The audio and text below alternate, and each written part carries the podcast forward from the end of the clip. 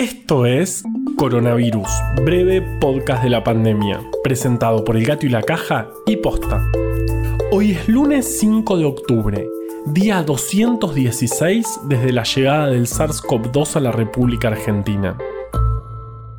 Toda esta semana se van a ir anunciando los premios Nobel, los Oscar de la ciencia. Hoy nos enteramos del de Fisiología, más conocido como el Nobel de Medicina, que se lo dieron a tres hombres.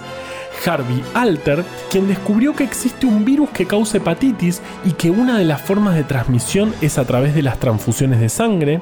Michael Houghton, quien encontró los anticuerpos específicos que generan las personas contagiadas con este virus.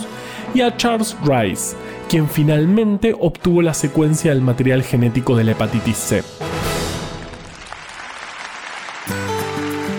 Entre los tres van a recibir 9 millones de coronas suecas, que son más de un millón de dólares, en una ceremonia a la que tienen que asistir vestidos con trajes muy graciosos porque van a estar presentes los reyes de Suecia. De hecho, la etiqueta indica que deben vestirse de frac y especifica con qué tipo de zapatos, color de medias y calidad de los gemelos. Tendremos que afrontar este problema. ¡Poderes de los gemelos fantásticos, actívense!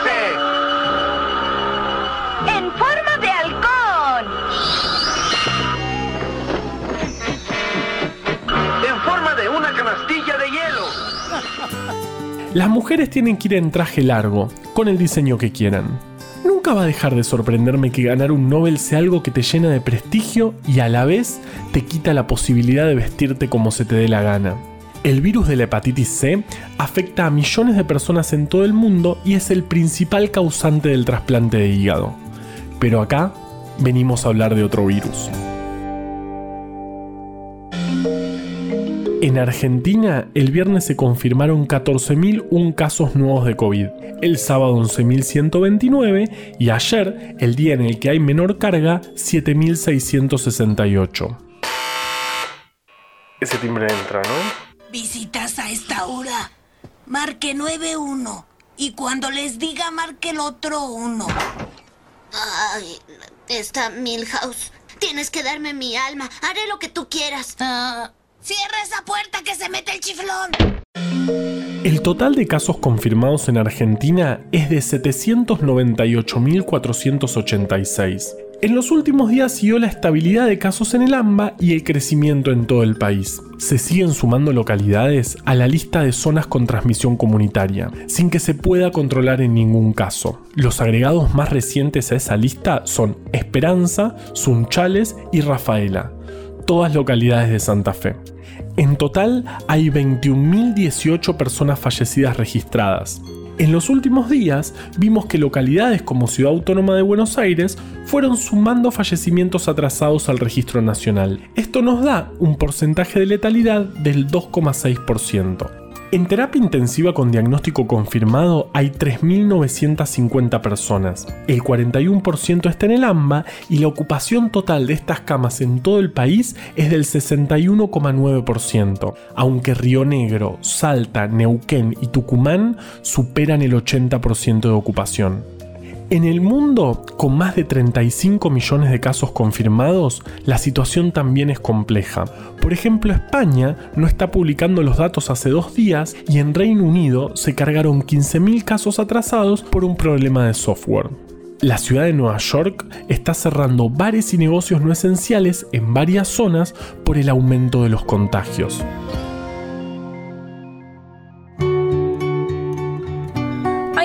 Cosas que no sabemos con respecto al tema de las reinfecciones por COVID.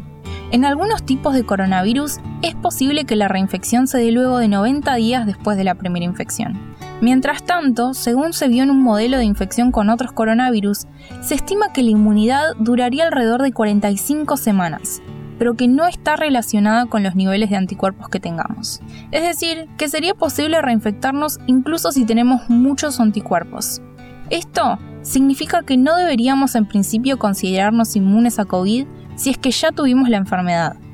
Y por lo tanto, deberíamos seguir las mismas pautas de prevención y cuidados. Esta es la recomendación del Centro Europeo por la Prevención y Control de Enfermedades.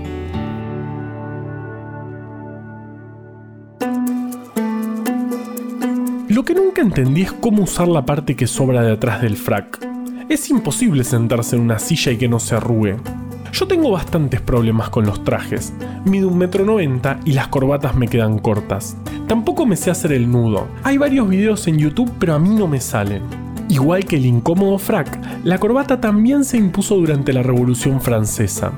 Y, por primera vez, adquirió un valor político. El revolucionario la llevaba negra, mientras el contrarrevolucionario se la ponía blanca. Por suerte no tuve que vivir la Revolución Francesa. Seguro me habrían aguillotinado.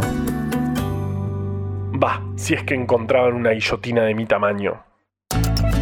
Coronavirus, breve podcast de la pandemia, es una producción original del Gato y la Caja junto a Posta. Este podcast lo podemos hacer gracias a bancantes. Ayúdanos a bancar estas iniciativas en elgatoylacaja.com barra bancar. Encontró un montón de historias increíbles en breve atlas anecdótico de la ciencia. Para conseguirlo, entra en elgatoylacaja.com barra tienda. Yo soy Juan Manuel Carballeda. Valeria Sanabria te aconsejó desde el armario. Usa tapaboca, mantén la distancia y nos escuchamos mañana. Che, dice el rey de Suecia que también se recomienda usar pañuelo en la ceremonia. Qué gana de joder la monarquía. Con razón hicieron la revolución los franceses.